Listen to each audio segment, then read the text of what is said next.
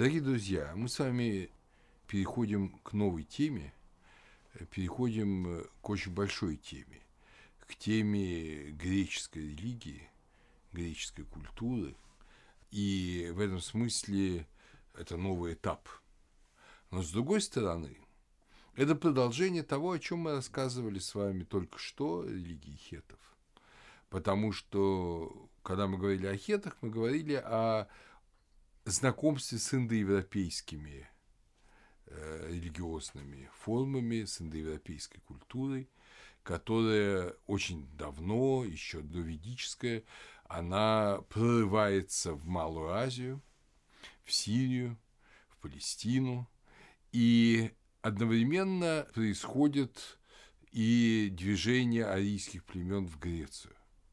И это довольно сложный процесс.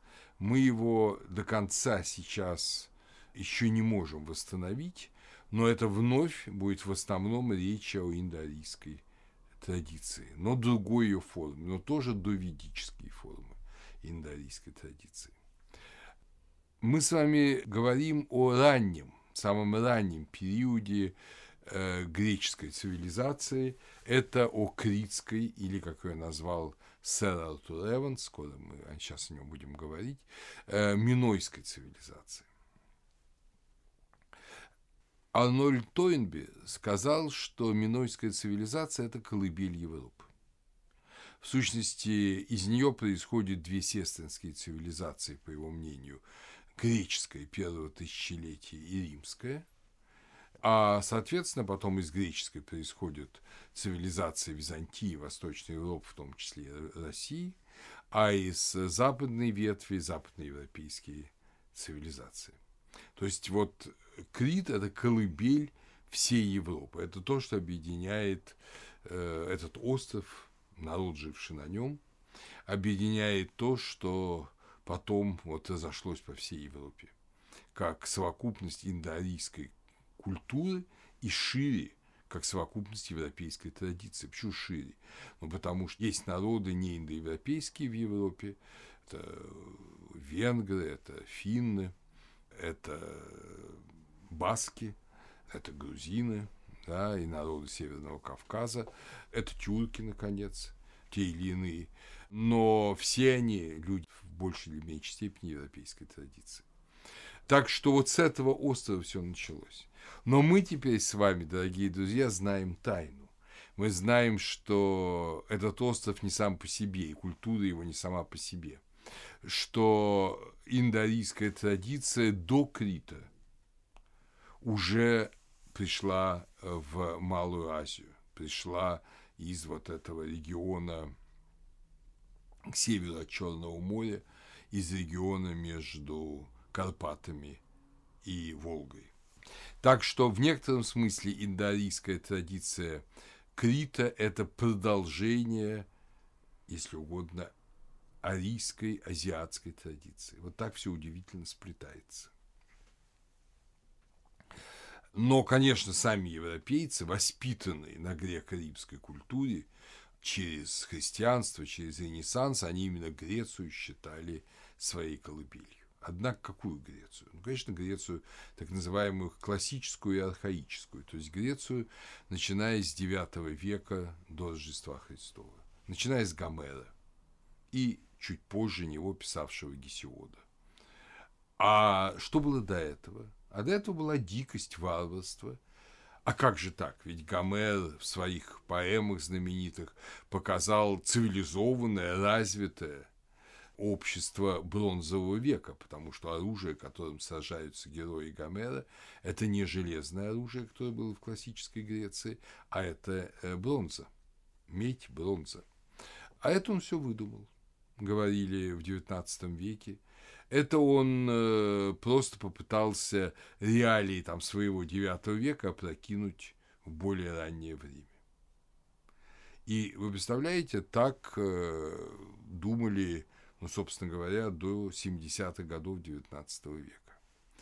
Э, в сущности, 18 и начало 19 века были временем великих культурных мистификаций. Вот начинавшийся романтизм, который очень увлекался историей народов, он э, хотел для каждого народа, для каждого этноса создать нечто похожее на того же Гомера, на древний эпос. И поскольку такого эпоса не было, и таких преданий не было, э, там, скажем, древних ни у англичан, ни у французов, ни у испанцев, их надо было выдумать. И выдумывали. Так появились знаменитые поэмы Оссиана, якобы ирландского, кельтского барда э, третьего века, сына древнего кельтского ирландского короля. Может, такой бард и был, его имя упоминается, но все эти оказались его поэмы, написанные Джеймсом Макферсоном в 1760-е годы. Это, в общем, литературная имитация. Очень есть большие подозрения – покойный Александр Исаевич меня за это ругал, но я твердо стою на своем, что и слово о полку Игореве – это тоже литературная мистификация примерно этого же времени которая сделана, естественно, так же, как и поэма Осиана, с привлечением какого-то древнего материала. И поэтому Гомер, по мнению любителей античности XIX века, он вел себя так же, как эти мистификаторы. Он создал греческую древность, которой на самом деле не было. Вообще XIX век – век э, гиперкритицизма, век очень большого скепсиса, который, кстати говоря, хорошо, э, то есть плохо, конечно, но ясно свидетельствует о самом XIX веке. Те, кто подозревает всех во вранье, те сами, видимо, склонны к вранью, ну, о чем мы, в чем мы уже с вами на поэмах Исиана и убедились. А вот тут оказалось, что все не так, что Гомер рассказывал правду причем правду, можно сказать, археологически исключительно достоверную. Да достаточно было появиться человек, который так любил поэмы Гомера, что не верил в то, что они выдумка. Понимаете, вот иногда бывает так, что нужен вот один человек, убежденный до фанатизма – это был э, немецкий исследователь-любитель Генрих Шлиман. Вообще он был торговцем, коммерсантом, имел большие очень связи, кстати, с Петербургом и имел неплохие деньги. И он решил на свой страх и риск начать раскопки. Ну, конечно, если это Гомер, то все начинается с Греции. Холм Гесалык, под которым, как говорили местные жители, находился Илион – ну, римский Леон. Дело в том, что был римский город, который якобы был на месте Трои. Он начал раскапывать. И он обнаружил настоящую Трою. Он думал, что это Троя Приама, то есть э, троянского царя, отца Гектора и Париса, Трою, куда была увезена украденная у Менелая Елена – он нашел знаменитый клад Приама, в который одел э, и сфотографировал свою красавицу, жену, гречанку, которую тоже звали Елена, между прочим. Золотой клад. Но э, потом оказалось, тогда не было радиоуглеродного метода. И потом оказалось, что он нашел не ту трою, ту трою он даже не заметил. Она тоже была сожжена, действительно, э, там около 1200 года, до Рождества Христова, но он ее особо не заметил. А он прошел намного дальше в глубину и, и докопался до изначального города, который, в общем, был еще неолитическим 5-6 тысячелетия до Рождества Христова. Так что Трою он нашел. И Трою прямо, и более раннюю Трою. Не удовлетворившись этим, он потом поехал, естественно, в гости к самому Менелаю, в золотообильные Микены. Вот удивительное дело. Микены, в общем, не надо было даже раскапывать, по большому счету, потому что их мощнейшая цитадель, она никогда не была засыпана землей, она всегда стояла, и ворота, львиные ворота Микен с двумя огромными львами, фланкирующими такую вертикально стоящую колонну, огромной глыбой известняка с этим барельефом, она всегда была на виду. Но люди как-то не приходило в голову. Ну, памятник, памятник, но Греция и Греция. Знаете, я потом на своем личном примере убедился, как вот когда бываешь среди этого обилия древности, как легко не замечаешь каких-то удивительных вещей и проходишь мимо них. Люди все проходили, а Шлиман не прошел. Он начал раскопки и открыл реальные Микены, реальные Микены 12, 13, 14 века до Рождества Христова. Те самые Микены, где царем был, ну, скажем, легендарный, или теперь уж я не знаю, а может, вполне исторические, точно Минилай. Нашел Пилос, другой город, о котором много говорится у Гомера в Илиаде – и увлеченный э, раскопками вот в Греции и в Малой Азии, на, на берегу Средиземного моря, на холме Гисалык, он решил, собственно говоря, пойти за Гомером дальше. Э, потому что Гомер говорил о том, что еще более древней и цветущей цивилизацией, я чуть позже приведу эти слова из Одиссеи, является Крит – а столица Крита была, опять же, у Гомера так и названа Кнос, Кносос. И там был царем Минос. И именно в честь царя Миноса он называет цивилизацию Минойской.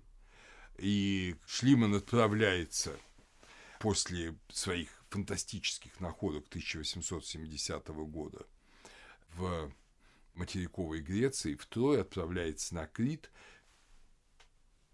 холм Кноса прекрасно известен. Он стоит там недалеко над Гераклеоном, э, столицей Крита. И там действительно холм, там растут оливковые деревья. Шлиман собирается купить этот холм, но уже о нем знают. Знают, что это не какой-то там любитель оливковых насаждений, а это археолог. И уже он раскопал и нашел золото и в Трое, и в Микенах. Микены так и назывались золотообильными. А греки люди, как говорится, своего не умеющие упускать. И хозяин этого холма заломил высокую слишком цену за эту землю, и они с, со Шлимном не сторговались. Вот только это спасло Минойскую цивилизацию от открытия еще лет на 20.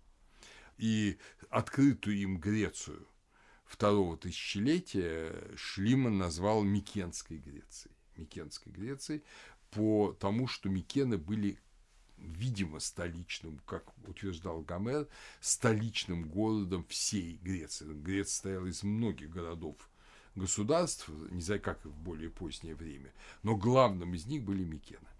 Назвал ее Микенской. И вот в 1900 году английский уже профессиональный археолог и знаток греческой археологии сэр Артур Эванс э, начинает раскопки на Крите, как раз в Кносе.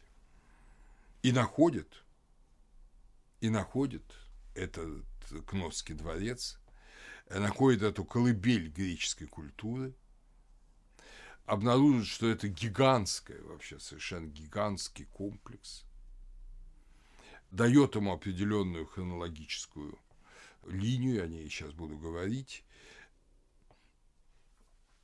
и удивительная особенность которая тут же бросилась в глаза Эвансу, но тут же им была и объяснена. В отличие от Микен и Трои, которые отгорожены были от мира циклопическими стенами, огромной толщины стенами, практически неприступными, критские эти гигантские дворцы, а что это были за дворцы, я чуть позже скажу, эти гигантские дворцы не имели вообще практически фортификации. То есть это никаких стен. Ну или очень такие символические стены. Ясно, что жители Крита никого не боялись. Как так? И тут э, Эванс вспомнил слова самого Гомера, который называл Крит талосократией, то есть страной, которая владычествует над морями. Крит защищали не каменные стены крепостей, а дубовые борта его кораблей, его боевых кораблей. Все Восточное Средиземноморье контролировалось мощнейшей армией и флотом, в первую очередь, Крита. Поэтому этому подтверждение вот как раз эти дворцы без мощных крепостных сооружений. И когда вы сейчас гуляете по Фесту или Кносу, или Като-Закро, или Малии, вы видите, что это действительно так. Когда мы говорим о Крите, о критской цивилизации, мы погружаемся в мир, который принципиально отличается в одном аспекте и от классической Греции, и от только что рассмотренной нами хетской цивилизации. Греки, как известно, любили и умели писать. Писали очень много. Хеты, как вы только что убедились, тоже любили и умели писать. И хетские э, библиотеки, они бесценны, они огромны. И мы научились читать хетские тексты и получили доступ вот к этой великой культуре второго тысячелетия. Вся беда в том, и почему, мы этого не знаем до сих пор, что жители Крита, которые, как мы сейчас увидим, были очень сильно связаны вот с этой хетско-малазийской традицией и, собственно, знали, умели писать иероглификой и определенным линейным письмом, а, они писали очень мало. Текстов на Крите найдено очень мало. Печати в основном, э, небольшие, совсем небольшие тексты – больше найдено э, на материке в Микенах. Э, но все равно это очень мало. Они не любили писать, пока мы ничего не нашли. Возможно, в будущем какие-то библиотеки будут найдены, но мы не нашли ничего. Но даже если эти библиотеки будут найдены, дорогие друзья, то нет никакой гарантии, что мы сможем им воспользоваться. Потому что ни иероглифическое письмо – похожее на лувийское письмо по форме иероглифов, критское, не так называемое линейное письмо А, от которого осталось очень мало памятников, а мы не можем прочесть уже более ста лет. Дело в том, что в 1908 году итальянский археолог, знаменитый Луиджи Пернье, который возглавлял археологическую службу Флоренции и много копал в Греции, он, э, раскапывая вот такой дворец Феста, второй по величине и значимости после Кноса, он нашел так называемый фестский диск, который только лениво не привезет скрита майку с изображением этого диска я привез. Э, вот, то есть это одна из самых таких известных реликвий Крита. Фесский диск, на него нанесена надпись вот этим линейным письмом А. Вот, знаете, находка 900, 1908 года, до сегодня она не расшифрована. Так этот же шрифт использовало и линейное письмо Б, которым пользовались э, на Крите и в Микенах уже ну, в 1500-1200 годах до Рождества Христова. И вот это линейное письмо Б тоже не могли никак расшифровать. Как к нему не подходили. А там довольно много осталось э, архивов. Ну и, наконец-то, двумя английскими учеными, э, лингвистом и математиком, э, Майклом Джорджем Фрэнсисом Вентрисом и Джоном Чедвиком, это линейное письмо Б было расшифровано в 1952 году. Естественно, были составлены грамматики, оно было исследовано, книги о этом письме исследования появились и в России. Это Молчанов, Нерзнак и Шарыбкин, памятники древнейшей греческой письменности, введение в микринологию, Москва, 1988 год. И когда его расшифровали, оказалось, что это греческий язык. Что язык линейного письма Б – это греческий язык. Конечно, это не современный греческий язык, не язык э, там, Платона и Софокла, и даже не язык Гомера. Это язык другой, архаический, но он примерно отличается так, как древнерусский язык отличается от нашего современного русского языка. То есть один язык в его эволюции безусловно, индоевропейский. Беда заключается в том, что эти тексты, хотя и расшифрованы, они дали самое большее имена богов. Потому что, опять же, писали очень мало, и в основном это записи э, жертв такому-то богу такие-то жертвы, такому-то богу такие-то жертвы, какие-то пояснения от того жертвы, от другого жертвы. Мы что-то узнали по социальной истории, но мы очень мало узнали о религии. Даже эпохи вот, линейного письма Б. О том, кто писали на линейном письме А и говорили этим языком, мы можем только догадываться. И ученые спорят на этот счет.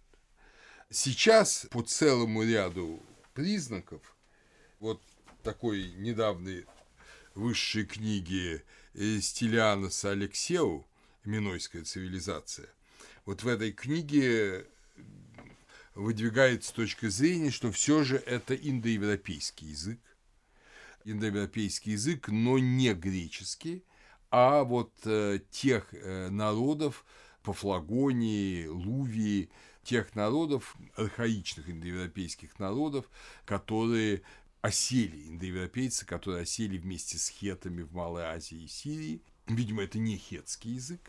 Э, вот, и которые где-то в третьем тысячелетии, в середине или даже ближе к началу третьего тысячелетия, то есть 2600-2700 лет Рождества Христова, переплыли на Крит. Он предполагает, э, что целый ряд окончаний названий поселений на Нтос, Сос, Тос, ну, например, Коринфос, Кносос, Фестос, Ликабетос – это общие, характерные для вот лувийского языка и вот этих древних архаичных индоевропейских языков формы. Причем э, двойное «с» на конце – это притяжательная форма. То есть нечто принадлежит кому-то. Ну, соответственно, город принадлежит некому человеку с именем, которое в притяжательной форме заканчивается на двойное «с».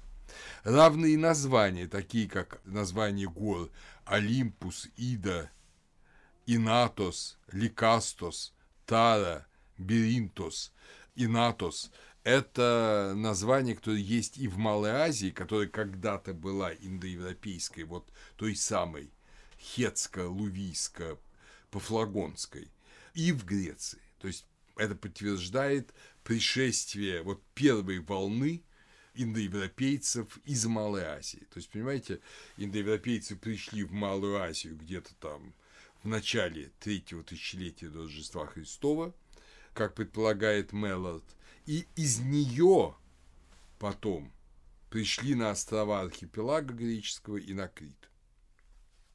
Антропологически, по исследованию скелетов, обитатели Крита – это средиземноморская раса с длинным черепом, долгоцефальной, с темными глазами и волосами.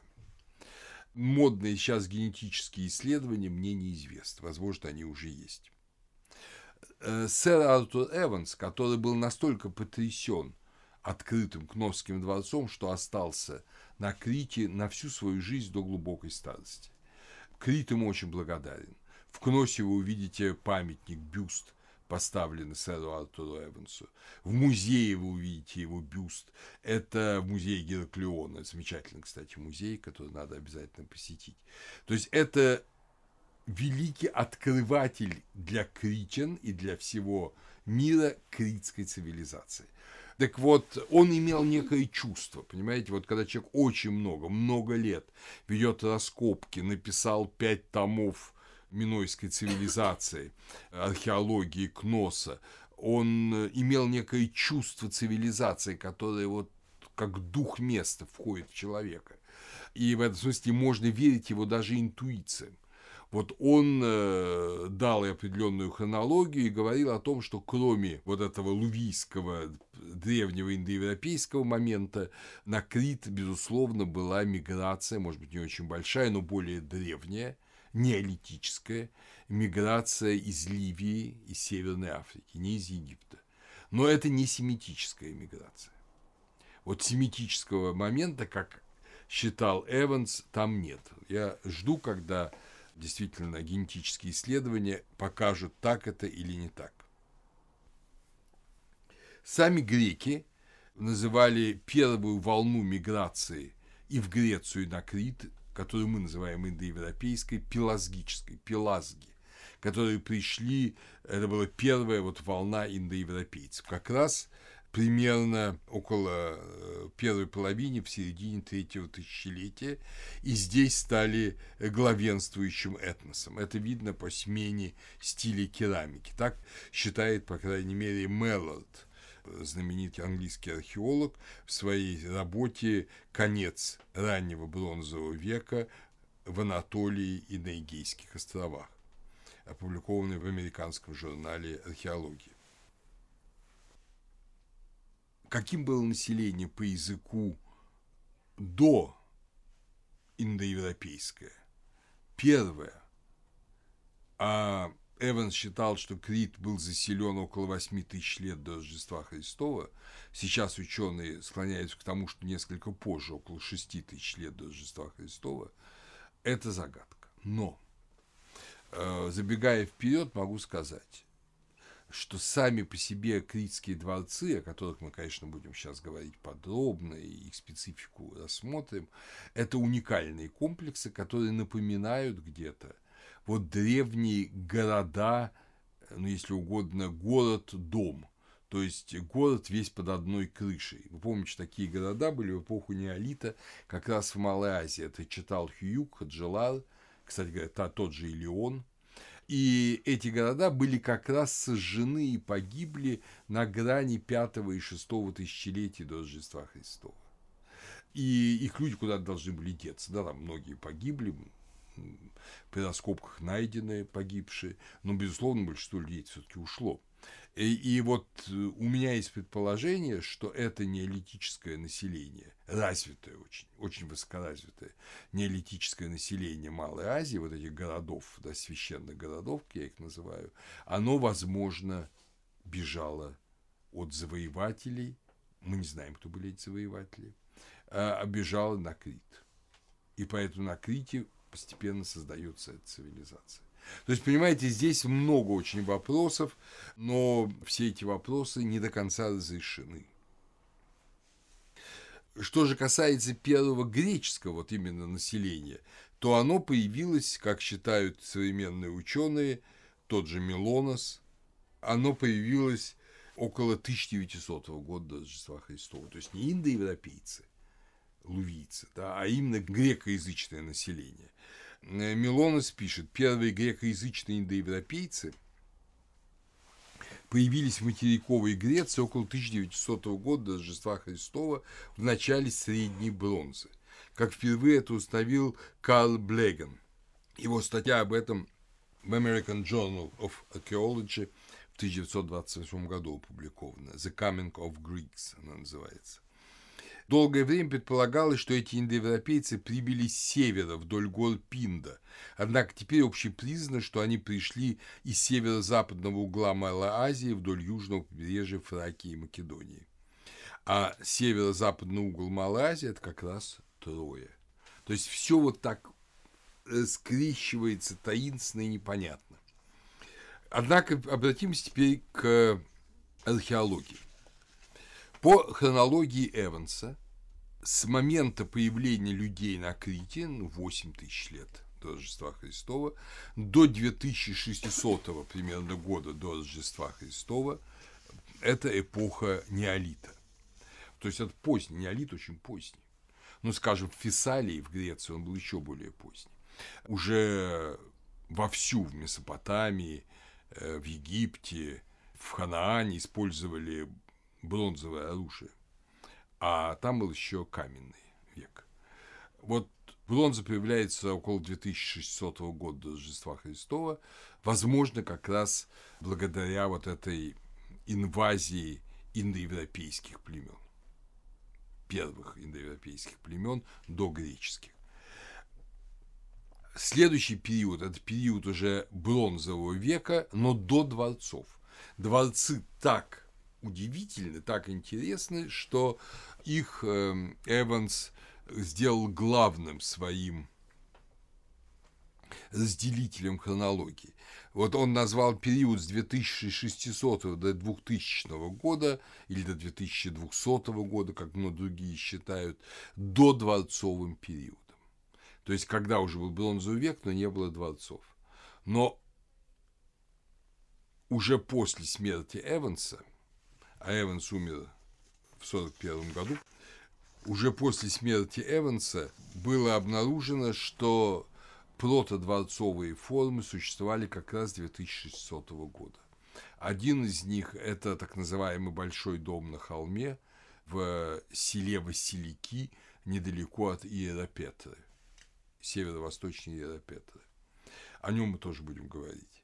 То есть, возможно, как раз, когда люди пришли, у них было мало сил, и они еще не могли позволить себе вот эти новые дворцовые постройки, какие они помнили на своей древней родине.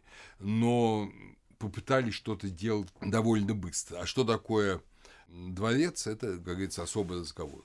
Сейчас додворцовый период включает две эпохи – раннеминойскую и среднеминойскую 1А. Есть это по современной археологической датировке. Это время древнего царства Египта, как вы понимаете. И мы ясно видим, что это синхронные формы, потому что египетские памятники древнего царства встречаются на Крите. Это даже сосуды, каменные сосуды до династики египетской в Кносе, а до династики конец четвертого тысячелетия. И сосуды древнего царства в гробницах Мохлоса. В конце дворцового периода происходит переход к полихромной керамике, многоцветной керамике. Вместо ручной лепки сосудов начинает использоваться гончарный круг, и для обжига используется специальная гончарная печь, специальный гончарный горн. В это время, кстати, появляется знаменитая эллинская спираль которая потом пройдет через всю историю культуры Греции и станет любимой греческой формой до сего дня. Вы помните, такая волнистая зигзагообразная спираль, которая, казалось бы, обозначает море. Видимо, на самом деле она изображает растительность. Первоначально изображала растительность. Она появляется сначала на каменных печатях и каменных вазах, потом переносится на керамику, и до этого она не как доминирующая форма существовала в Египте, э, но и очень полюбили вот греки того времени. В это же время пещеры перестают быть местом обитания людей, а в эпоху неолита там жили люди, и как в палеолите по всему миру. И эти пещеры становятся в основном священными ритуальными объектами, какими они являются и до сего времени. Следующий период – это так называемый протодворцовый период, когда возводятся основные дворцы, начальный дворцовый период. Его датируют раньше 2000 годом, сейчас 2200 годом, до 1700 года. Это время примерно совпадает со временем Среднего царства Египта. Памятники XII века Египта мы находим э, в критских гробницах и критские памятники, немногочисленные, находим в египетских э, гробницах, египетской археологии в самом Египте. То есть вот благодаря тому, что египетскую хронологию мы знаем очень хорошо, благодаря ней мы можем четче понять э, хронологию Крита. Следующий период – это новодворцовый период, неопалатиал э, period, как он был назван – Эвансом, который соединяет себя среднеминойский, третий и позднеминойский первый и второй периоды. Это 1700-1400 примерно года до Рождества Христова.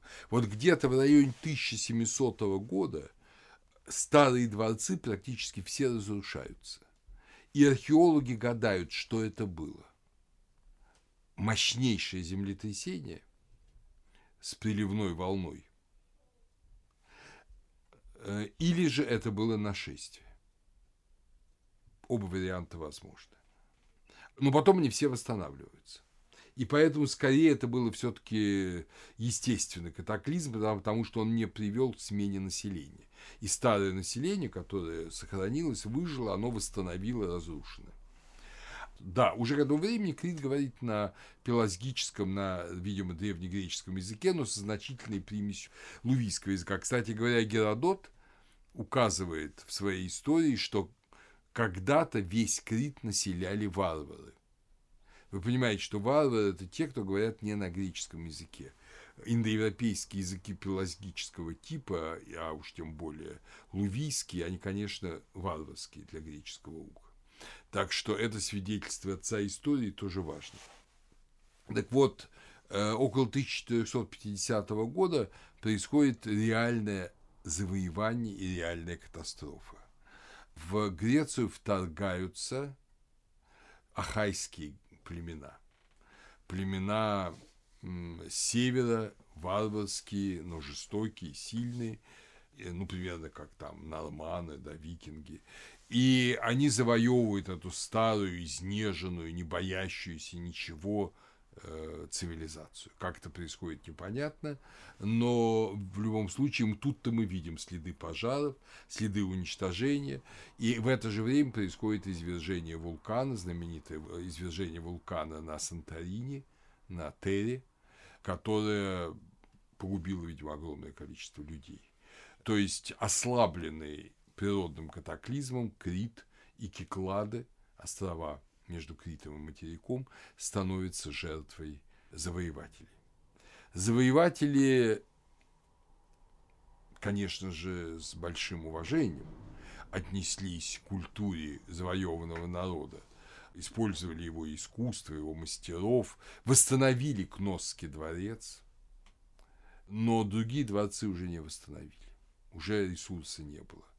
И уже это в основном строительство материковой Греции и строительство укрепленных поселений. Ахайцы никогда себя не чувствовали спокойно.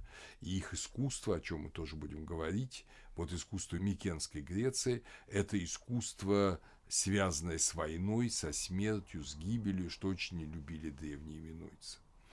И как раз мир Ахайской Греции – это мир постоянной войны. Вот этот мир описан Гомером. Именно этот мир, Ахайский мир. Все эти герои, Агамемнон, Аякс, Ахил, э, Минилай, Одиссей, это все ахайские греки, ахайцы. Они сами себя называют ахайцы. И надо заметить, что 1450-1400 год – это год позднего государства Критского и Микенского. Но между ним и завоеванием лежит примерно 100 лет так называемого среднеэлладского регресса – или среднеминойского регресса. Это время темных веков, когда на сто лет примерно цивилизация, казалось, как нам кажется из археологии, умерла. Очень многие культурные формы перестали воспроизводиться. Видимо, городская организованная цивилизация стала сельской.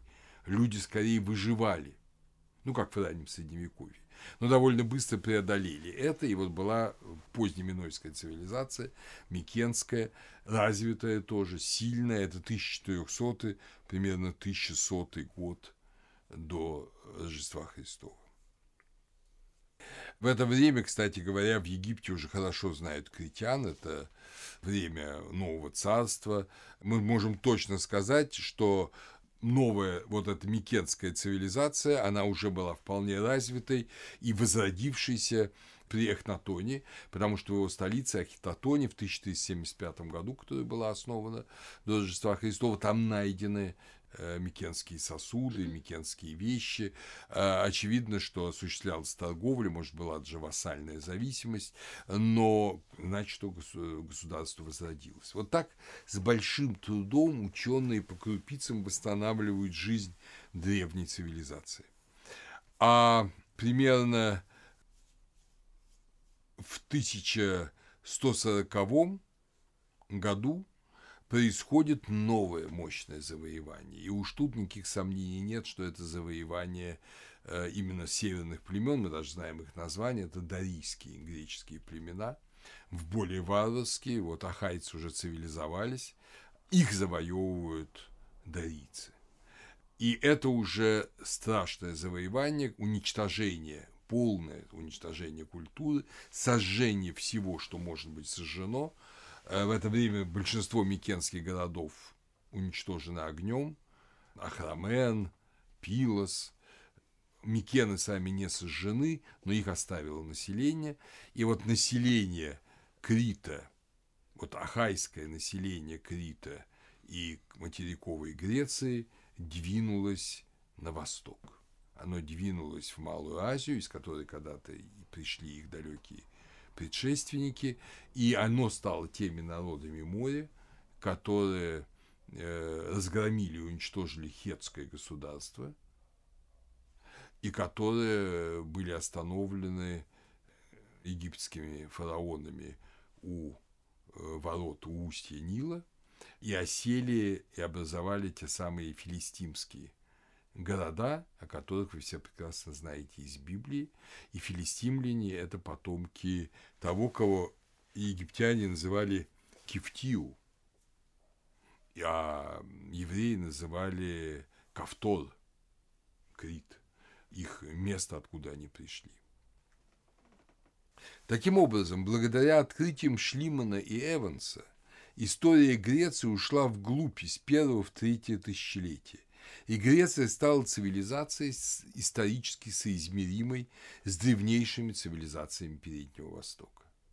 Она безусловно, всегда сама, так же, как и Ханаан, всегда считала себя вторичной относительно египетской, но все равно это очень древняя цивилизация и очень своеобразная. Наш э, замечательный исследователь вот этой крито-микенской цивилизации Юрий Викторович Андреев, покойный, умер в 98 году, он писал, что кульминацией целостной крито-микенской метацивилизации могут считаться 16-15 века до Рождества Христова. То это и рассвет хетов. Да?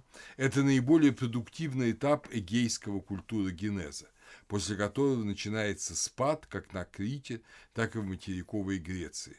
Еще до начала полосы катастроф, положивших на рубеже XIII и XII веков предел ее дальнейшему развитию, микенская цивилизация, по-видимому, успела исчерпать свой духовный потенциал и начала деградировать, неуклонно приближаясь к своему концу. Это, видимо, правильная, это правильная оценка, и после завоевания дарийцев на 200 лет с 1140 по примерно 940 год и Греция, и Крит погружаются в так называемый постмикенский регресс. Он продолжался до 980 года в материковой Греции, до 940 года, то есть дольше, продолжался на Крите. Вот этот постмикенский регресс был просто невероятно разрушительный. Люди забыли, что такое выплавка стекла – перестали строить э, дома, храмы, у нас нет археологически верифицируемых э, религиозных находок, ну, видимо, какая-то религия оставалась, но она была столь такая слабая, что она не строила ни храмов, ни э, мощных погребений. Это была полная деградация жизни, еще большая, чем деградация Европы в раннее Средневековье. А потом началось новое возрождение. И вот э, здесь как раз э, я бы хотел заметить, что это не просто ну, там, спад и возрождение. Вот здесь мы присутствуем перед одним из очень важных цивилизационных э, моментов, которые, безусловно, есть в западной цивилизации. Вы же помните, что Египет тоже проходил через такие смутные времена.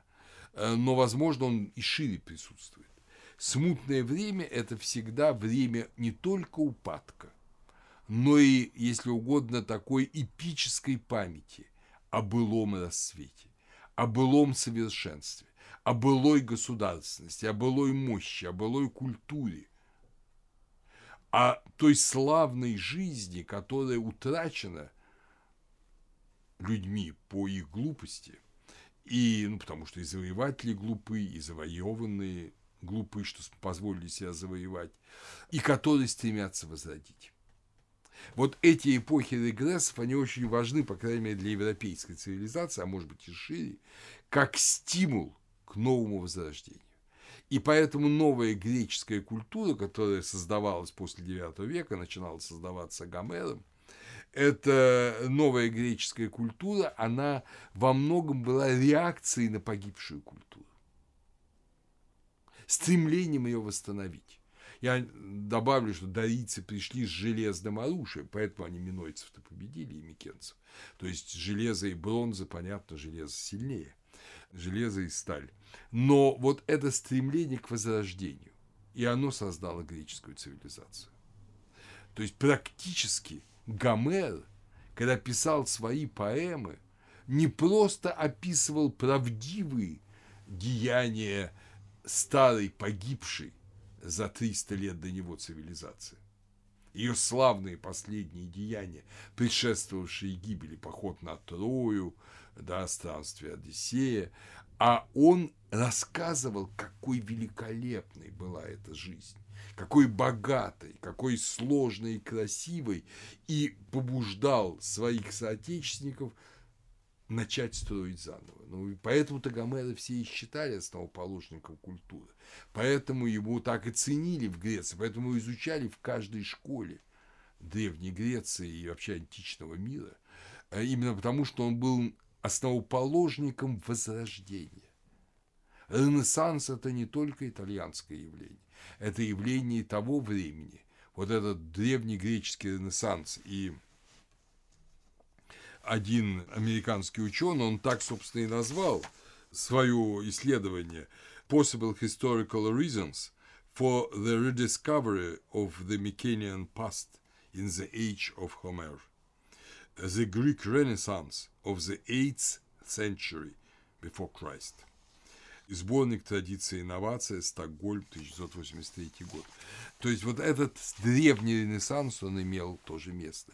Вы видите, дорогие друзья, насколько сложна жизнь цивилизации, насколько она не укладывается в элементарные формы, насколько важны вот эти сгустки прошлого. А теперь мы посмотрим с вами, ну, собственно говоря, а что же такое было вот в этой древней Минойской и Микенской Греции, что вдохновляло греков классического периода к строительству жизни? Об этом мы знаем очень немного, но все же знаем. Опять же, хочу вам показать книгу. Это книга того же самого Юрия Андреева «Островные поселения гейского мира в эпоху бронзы». Книга, изданная в 1989 году. Тщательный анализ множества археологического материала. И этот анализ и Андреева, и другую, там такая у нас исследовательница Блаватская есть о греческой культуре второго тысячелетия. Э, ну, естественно, масса западных исследователей и самих греков. Она приводит всех нас к следующим выводам. Примерно в 2750 году ну вот с этой середины, да, этого века на островах Лемнос, Лесбос, Сирос, Амаргос возникают на месте небольших сельских поселений крупные города, обнесенные крепостными стенами с башнями. На Лемносе это Полихани, на Амаргосе это Халандриане, стена 26 века – на Лесбосе это Ферми 5. Примерно в 2550-2250 годах все это древнее царство Египта. Я напоминаю. Это 2550-2250 это пятая-шестая династия, это тексты пирамид. Возникают регулярно распланированные города с прекрасной канализацией водопроводом, меднолитейные центры – тогда же, в начале третьего тысячелетия, на греческих островах начинают строиться небольшие храмы. Их изображения встречаются на вазах. Э, они не сохранились, естественно, эти храмы, они разрушены, остались от них фундаменты и камни. Но их изображения встречаются на вазах и на маленьких модельках. И сейчас, если вы путешествуете по Греции, вы видите на дорогах маленькие такие модельки православных храмов. И это ведь э, почему? Считается в Греции благочестивым построить свою церковь. Столько церквей не надо. Богатые люди строят настоящие церкви, а люди победнее покупают модельки там площадью в квадратный метр, а то и меньше, и ставят их где-нибудь около дороги. Там иногда свечки около них зажигают. На самом деле это очень древняя традиция. Вот эти модельки храмов вы увидите в музее Гераклеона – Э, относящиеся к третьему тысячелетию до Рождества Христова. Понятно, храмы тогда были не нынешние, не православные, не крестовокупольные, но это те модельки, по которым можем понять, какими были дома, какими были храмы в то далекое время. То вы представляете, вот эта значит, эпоха Древнего Царства – это абсолютно технически совершенный город крепость с башнями, стенами, но одновременно канализация, водопровод совсем не такой, как города раннего европейского средневековья. Было что вспомнить. Это даже начинает развиваться искусство. То, чем заполнены практически вот все киклады, это так называемые кикладские идолы, их так назвали. Это характерные фигурки, опять же, вы их найдете и в любом музее в натуре, на любом греческом острове. Э, я помню, я на Наксе огромную коллекцию их рассматривал. И, конечно же, масса современных имитаций для любителей туристов. Это из мрамора высеченные фигурки обнаженных людей, как правило, мужчин и женщин, иногда играющие на музыкальных инструментах, иногда на, на арфах. Иногда это птицеголовые женские изображения с серебряными диадемами – прообраз, видимо, будущих сирен и инвариант египетского изображения души усопшего Ба. Наверняка это клали в могилу, мы это знаем. Эти идолы могут быть разные, больше метра величиной, в человеческий рост они иногда бывают. Но в основном это маленькие фигурки, да иногда даже такие маленькие, что их можно носить на шнурочке на шее. Это вот, пожалуй, наиболее распространенная форма начала третьего тысячелетия. После 2000-2200 года Рождества Христова, вот после этого рассвета культуры Киклад, архипелаг греческий входит в сферу культуры Крита. От этого времени до нас дошел замечательный совершенно комплекс памятников, очень хорошо сохранившийся. Это тот самый Санторин или по-гречески остров Тера. Исследование Санторина посвящена хорошая, ну, много исследований, но это вот хорошая Нанно Маринатес «Искусство и религия Теры». Все дело в том, что э, Санторин был процветающим островом, и там был город Акротири. Этот остров взорвался, когда было извержение вулкана около 1500 года, вот, который погубил, видимо, критскую цивилизацию вместе с Сахайским нашествием. Но то, что ужасно для людей, иногда бывает очень хорошо для их потомков.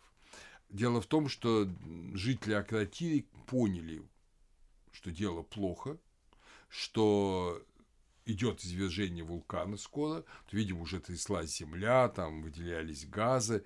И, в общем, в какой-то момент они буквально в течение двух-трех дней бросили город, бросили остров, сели на корабли и уплыли.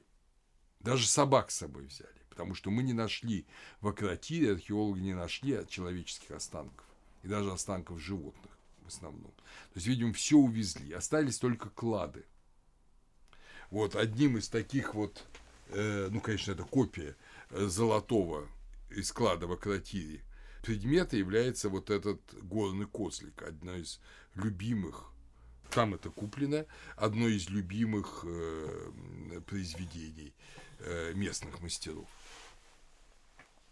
Так вот, Акротирий сохранил до нас и другие постройки этого острова, засыпанные пеплом, сохранили город на высоту двух-трех этажей, как Помпеи. Сохранили фрески, сохранили массу предметов. Это великолепная культура. Вот это примерно середина второго тысячелетия. Великолепная культура, богатая культура, прекрасные, изысканнейшие фрески, прекрасные изображения человеческих лиц. Э, в них просто сквозит вот это греческое любование красотой, которое потом было так свойственно Греции. замечательные изображения садов, парков, обезьянок, птиц. Обезьян то ли привозили, то ли там жили, кто знает. Вот, видимо, жили даже, я думаю. Было теплее. Последняя пальмовая роща Европы, дикая, сохранилась именно на Крите. Это так она и называется, это селение Вайя, то есть пальмы, на восточной конечности Крита до сегодня. Вот, тогда это было и на Акротире.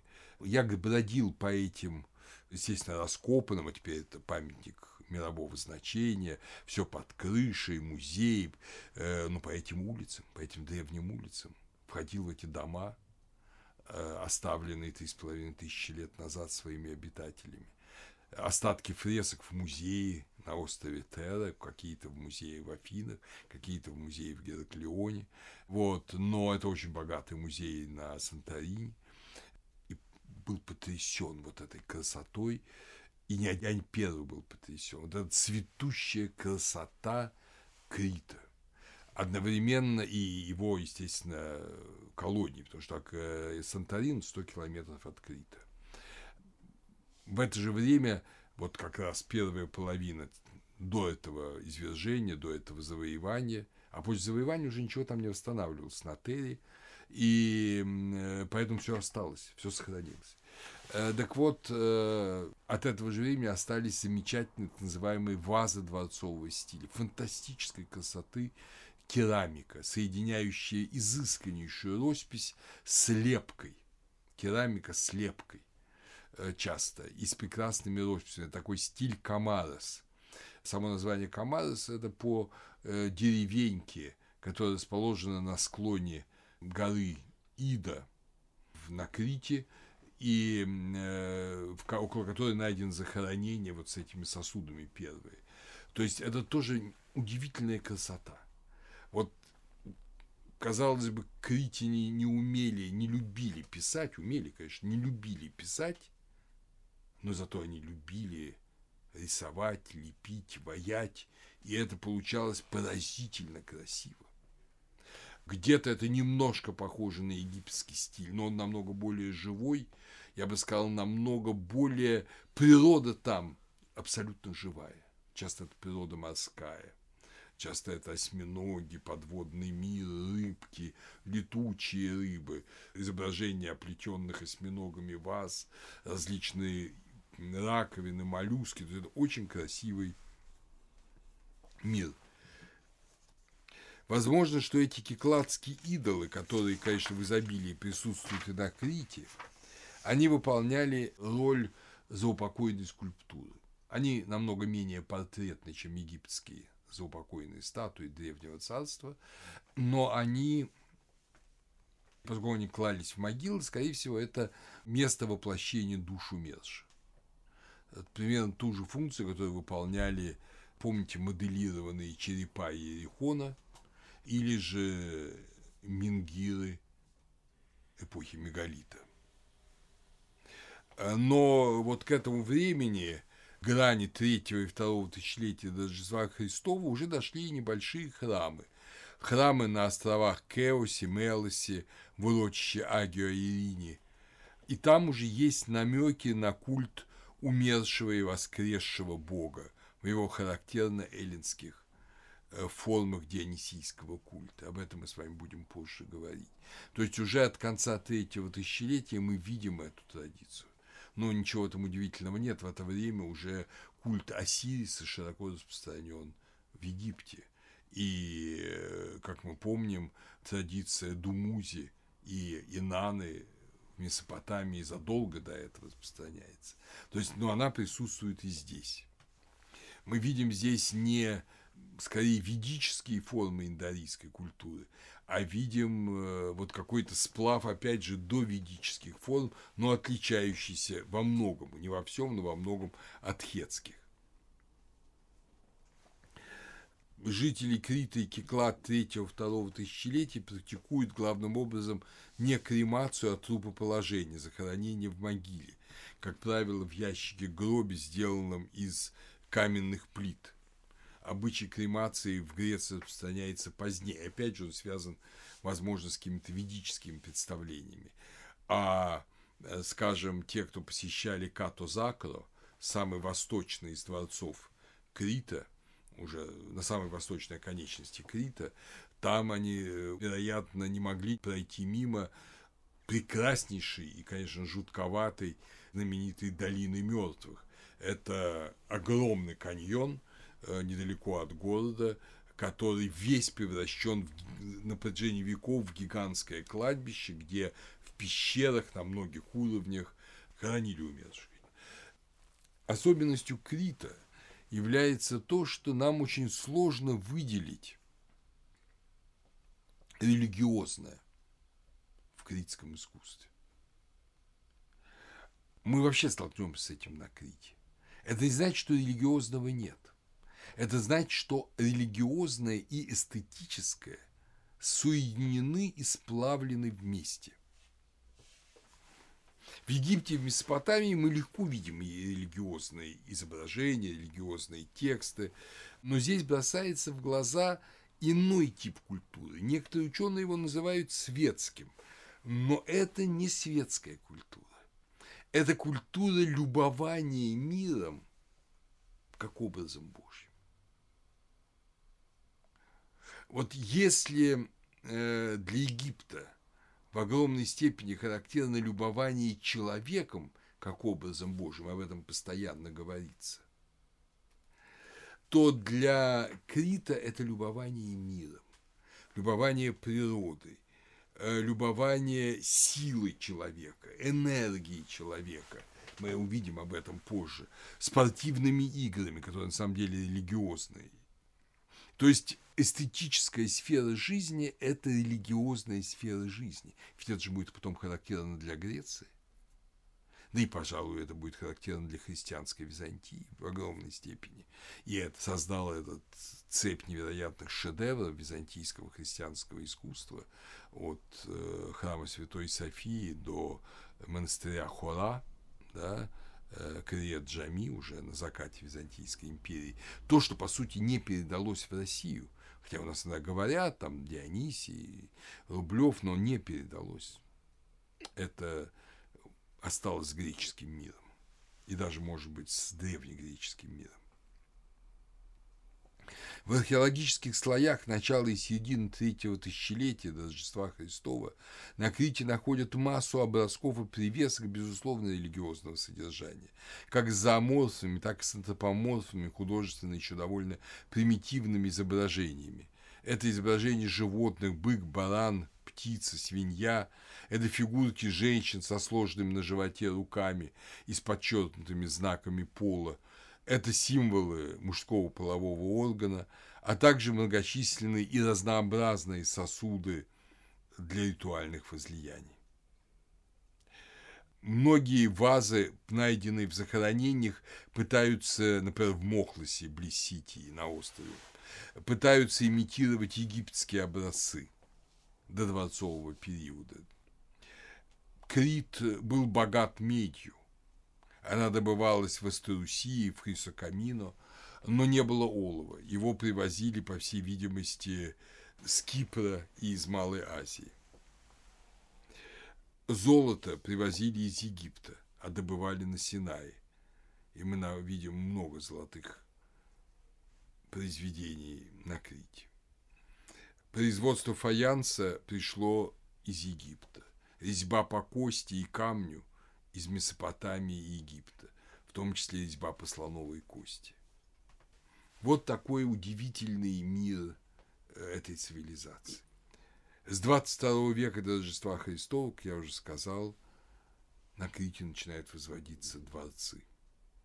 Дворцы, по ступеням которых, по полам которых мы можем пройти и сейчас, благодаря археологическим раскопкам. Но что это были за дворцы? Почему они соединяли в себе целые города? Не вилла, не дворец царя, а вокруг город, а целый город, как одно целое с дворцом. Вот об этом, дорогие друзья, мы поговорим на следующей лекции, потому что это уже, безусловно, не только культурный, но и религиозный аспект древнего Крита. И находки в дворцах – это главные находки Крита, как находки в заупокойных комплексах, главные находки Египта. И мы многое начнем понимать из критской религии и критской культуры.